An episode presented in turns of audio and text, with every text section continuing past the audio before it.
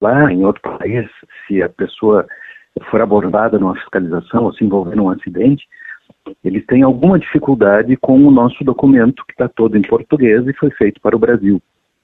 A nova versão, ela já vai ter campos expressos em inglês e vai conter, vai estar uh, configurado de tal forma que é familiar, para, especialmente nos países europeus.